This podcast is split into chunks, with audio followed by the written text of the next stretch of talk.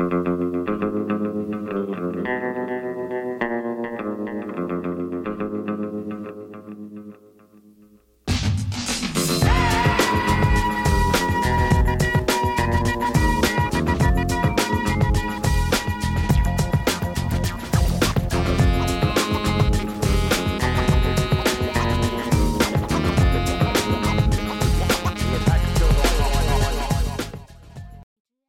这里是三虎桥侦探社，我是铁探长。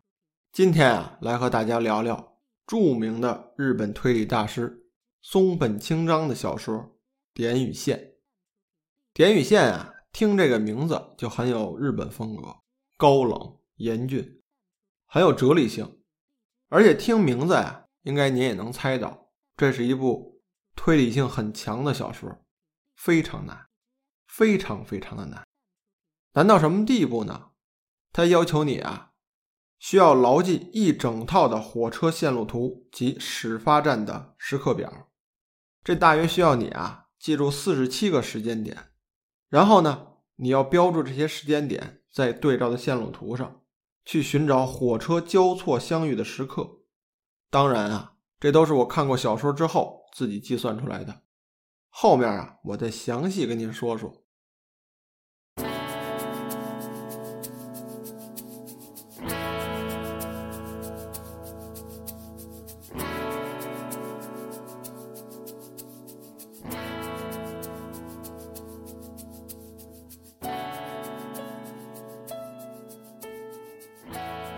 过这本小说之后啊，我对这个书名有了更深层次的理解。它表面的一层含义呢，是讲线索呀，如同一个一个的点，不仅要将这些点收集齐了，还要将它们用线连起来，才能形成图案，也就是解谜的最后答案。更深的一层意思啊，就比较抽象了。小说中呢，也给了提示。这书中啊有这样一段台词：“人的先入为主之见，常在无意中发挥作用，使人容易对约定俗成之事熟视无睹。这是很可怕的。司空见惯的常识会产生盲点，是常有之事。你再结合书名琢磨琢磨，会想到什么？话说这两点之间啊，直线的距离最短。”这个理论呢，在平面几何中没错。然而，你将这两个点呀画在一张纸上，而使两个点最近的距离呀，并非画上那条连接线，而是将纸对折，使两个点慢慢的靠近。最近的距离，也就是使它们重合在一起。这个道理啊，我不是在读初中学几何的时候才搞懂，而是小时候看机器猫那部动画，有一次啊。这机器猫给大熊讲什么是曲线空间，就举了我刚才说的那个例子。当时啊，看完这个动画片我还在纸上真就画了两个点，做了个演示。当时啊，我母亲还纳闷说这孩子怎么能想出这么高深的问题来？想想啊，那都是九零年左右的事儿了。不过话说回来啊，当我第一次拿到这本小说的时候，我很快就破解了书名的含义。但是读到最后，我才明白这小说中的迷局啊是怎么设定的。这道推理题啊，刚才也讲了，真是挺难的。它不像我们之前讲的占星术杀人魔法那样，这谜局啊设定的比较异想天开。它这个谜局会是真真正正存在的，它会制造出一种假象，而这种假象呢，就存在于我们真实的生活中，我们没有能察觉。是因为在日常的生活中啊，有了先入为主的想法，而忽略掉了什么，而避免出现这种先入为主的思维定式啊，选择一种独特眼光去看待事物的能力，也就是作家松本清张写侦探小说最有魅力的地方。日本著名小说家也是大师级的人物松本清张，于一九零九年十二月出生于日本的福冈县九州市。于一九九二年八月去世，享年呢八十三岁。他从小啊生长在一个贫困的家庭中，他的两个姐姐呢很早就去世了，使之成为家中的独子。长大成人后，他去一家电器厂上班，但是后来啊工厂破产了，他又干上了小买卖。他自己啊，推着小车到街上卖年糕。到了这一九三几年的时候啊，第二次世界大战爆发了。那个时候，大多数的日本男人啊都被派去打仗了，松本清张呢也不例外。他被派驻到朝鲜，但幸运的是啊，他在战争中活了下来。后来回到了日本继续生活。这战争结束后啊，他在一九五零年的时候开始创作小说，作品这一经发表啊，就受到了全日本的热捧。又接连出版了多部的推理小说，曾同时为十五家报刊杂志创作，共完成了近八百部作品。八百部啊，那是一个人在那个时候也没有电脑，都是一个人用笔慢慢的写。据当时的回忆啊，找松本清张约稿的人太多了。当时呢，松本清张本人就安排这各报刊的编辑们啊，在他住所的一楼等候，自己呢则在二楼写作。写完之后，便用这个小篮子呀，把这个写完的稿子吊着放下去，交给众多的编辑拿去排印。有这么多的作品及发行量，也可以看出啊，这松本清张的小说拥有着无穷的魅力。他的作品啊，也是较早在中国出版的，当时呢，也拥有了中国大量的读者。松本清张啊，八十多年的生命旅程，前半生经历过贫困，还有亲人的离世，还曾在战争中经历过生死的考验。这后半生啊，一直是埋头写作。创作了无数的作品，他的风格呀是在探索、追究犯罪的社会根源。他也是把自己前半生的遭遇都写进了小说中。我是相信啊，这小说家们写的故事都会来自他们的一些亲身经历或是遭遇的一些事件，绝不可能是凭空编出来的。而且松本清张的作品打破了早年间日本推理小说界。本格派和变革派的固定模式，开创了一种叫做社会派的领域。虽然他的小说中啊，情节往往落于俗套，没有什么连环杀手或者强悍绑匪一类的角色，但着眼点落于人的心理和日常的生活。就是这种写作风格呀，确立了社会派在推理小说界数十年不动摇的正统地位。松本清张啊，被誉为是推理界的一代大师。想想看啊，在日本这么一个推理文化如此昌盛的国家当中，有个大师的头衔，那可不是随便混混就能当上的。真要拿出点真本事来，他的作品往往啊，反映一个更为广泛的社会背景，以及普通人的犯罪行为。想想看，一个普通人的犯罪行为。怎么会就这么招人看呢？他有什么好看的？普通人嘛，满大街都是，早起上班，晚上下班，回家吃饭睡觉，这都是普通人干的事儿。有什么好玩的呢？而松本清张的小说啊，重点就在这儿，令人恐惧的点也在这儿。你会想到，可能就是日常工作生活中曾经接触的人，没想到他就是杀人凶手。他虽然看似普通，每天呢过着与大家类似的生活，但是他有着不为人知的一面。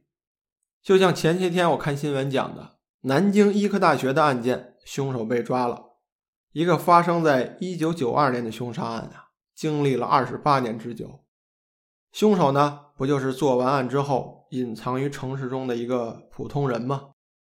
生活在周边的邻居啊，很多与他相识。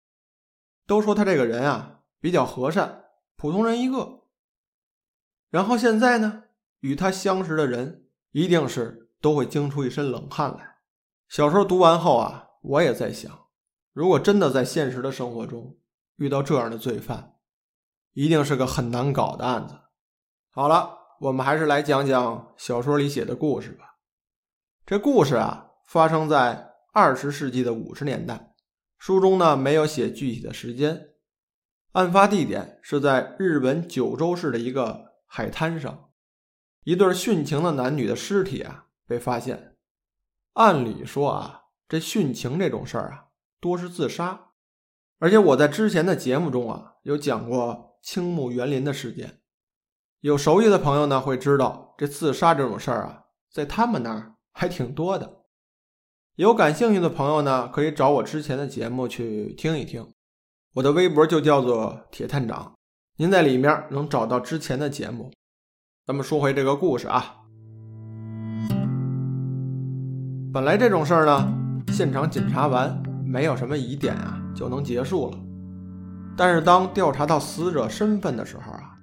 发现这个男性死者是一位正在陷入贪污丑闻的政府官员，而女人呢，则是银座某酒店的一名女招待。表面上看，这是一起平常的畏罪殉情的自杀案件，但是来自博多县的中年警官鸟寺重太郎却发现，这案件背后疑点重重。当然，这个时候发现疑点啊，都是源于一个警探的。直觉，为什么一个身处贪污丑闻的政府官员，本可以作为污点证人说清楚整件事，却恰巧自杀了？而且一起殉情的这个人呢，还是一名和他之前没有任何联系的女招待，太巧了吧？太可疑了吧？所以警探的直觉呀，就是逢遇巧合，必有阴谋。经过这一番缜密的调查，发现呢，警方将目标锁定了一位政府高官和涉嫌受贿的企业家身上。然而，这两个人啊，却有着无可辩驳的不在场证明。为了找到确凿的证据啊，这警方进行了艰难的取证工作，最终发现他们两人有贪污受贿的线索。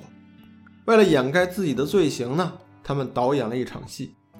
将最为重要的证人谋杀了，然后伪装成殉情。当警方正要逮捕这名企业家的时候，他却和自己的妻子一起畏罪自杀了。由于关键人物啊均已身亡，故事最终的结局讲，那位接受贿赂的政府高官没有受到制裁，反而被加官进爵了。OK，故事全剧终，不是什么大团圆的结局。反而是坏人啊取得了胜利。看到这个结尾，让我更加相信，没准儿这是个真实事件改编的小说呢。这小说中最大的谜题啊，就是如何将谋杀案伪装成殉情，还有就是凶手是如何制造自己不在场证明的。这个难题啊，真的是相当的难。我看过的谜题啊也不少了。除了像什么迪克森卡尔的密室之外，我最佩服的，就是松本清张制造的这种隐藏在现实生活中不被人所察觉的秘密。这个谜局是什么呢？原来凶手啊事先安排好了两位目击证人，陪同自己一起到火车站的十三号站台，在等车的过程中呢，这两位目击者发现啊，在对面的十五号站台上。一对与他们相识的男女也在等车，当然，这对男女啊，就是故事一开篇殉情死去的那对男女。因此，两位目击者啊能够证实，在同一时间，凶手和两位被害人是朝向相反的方向同时出发的。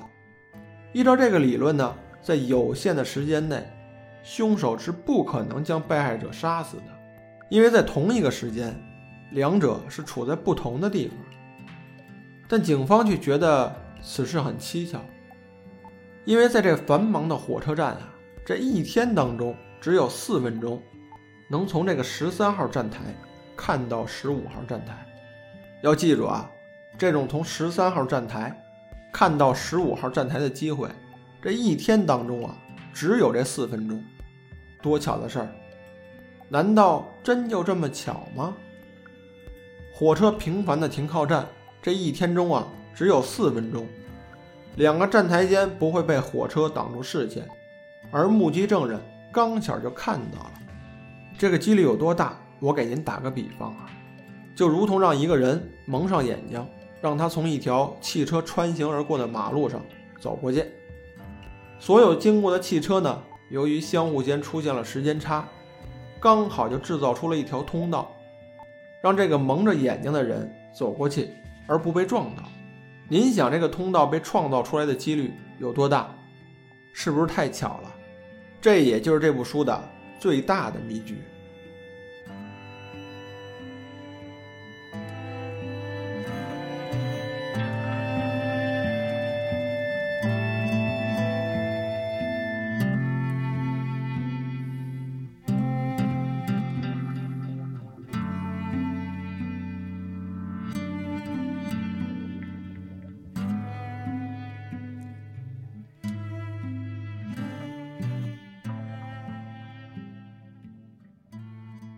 小说你看过之后呢，就能知道他描述故事的方式啊，都是用书信或者是彼此间的对话，没有什么悬疑恐怖的情况发生，一丁点吓人的情节都没有。但是当你读完故事啊，你可能会被吓得一哆嗦，原因就在于啊，这书中一系列的迷局，都是一个身患肺病的女人完成的，也就是书中隐藏的女杀手。她是那位企业家的妻子，她是个身体瘦弱、一天到晚因为肺病总是咳嗽的女人。这个女人呢，总是待在家里，而她日常呢，收集丈夫旅途中使用过的火车时刻表，所以她清楚每一条线路上的火车停靠的时间，也是她为自己的丈夫设计出了一整套的阴谋，而脑中却能策划出一桩条理清晰的谋杀案。想想有这么一位杀手是有多可怕，因为你很难相信这一切是他设计出来的。如果你真想完全解析小说的话，真的要将里面设计的火车时刻表，还有凶手行动的轨迹记录一下，才能知道这凶手啊是如何制造不在场证明的，又是如何在同一时间与被害者相遇的，挺复杂的一个程序。而且读完书之后，在最后一页。有这么一段文字，这上面说呀，书中的列车及航班时间均来自1957年的时刻表，也就是说，松本清张先生创造的这个迷局是依据一个现实中真实发生的情景来完成的。这需要苦思冥想多久啊，才会有这么一个创意？不得不佩服大师的能力啊！好了，今天的故事啊。就到这里。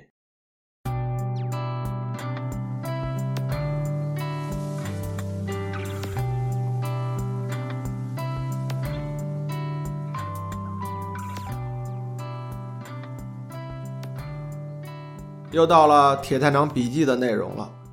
小说中呢，那位企业家的妻子被塑造成一位精于算计、心思缜密的女人。而且也是他设计出了利用火车停靠站交错间出现的空隙制造不在场证明的。他由于患有肺病啊，经常咳嗽，所以一直卧病在家不出门。这种病症啊，刚好符合了中国的中医和相面的理论。中医认为呢，这个肺主气，司呼吸，通调水道，讲的就是肺部的运动啊。调节气息的进出，带动全身血液的循环。相面学中提到，观其面色苍白、肤质干燥者，多为肺部出现病症，导致气血不调所致。而情绪中的忧郁、多猜忌，也是咱们所说的忧思过多，是对肺部伤害最大的。由此也印证了这小说中描写的那个女人。心思缜密，忧虑过多，或许是他导致肺病始终不好的缘由。我们中国读者呀，更加熟悉的一个角色林黛玉也是如此，整日忧思过多，导致这个常年的肺病缠身，终日咳嗽不止啊，最后落得个郁郁寡欢而亡的结果。虽然说这个相面之术啊，有一些封建迷信的成分，但是它结合了中医理论。通过观察人面色、听人声音等等的方法，判别一个人身体的健康程度及情绪状况等，还是有一定实用和参考价值的。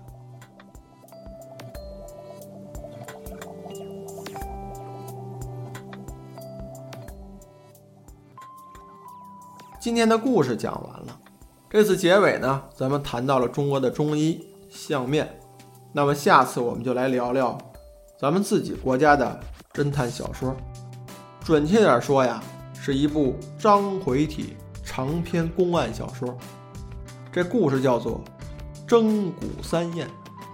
您回去问问家里老人，应该都知道，因为找这部小说啊不容易。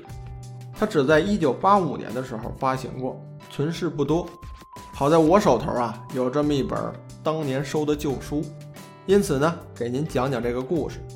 我劝您啊，还是去听听《征古三燕》的评书，那里面啊说的更详细。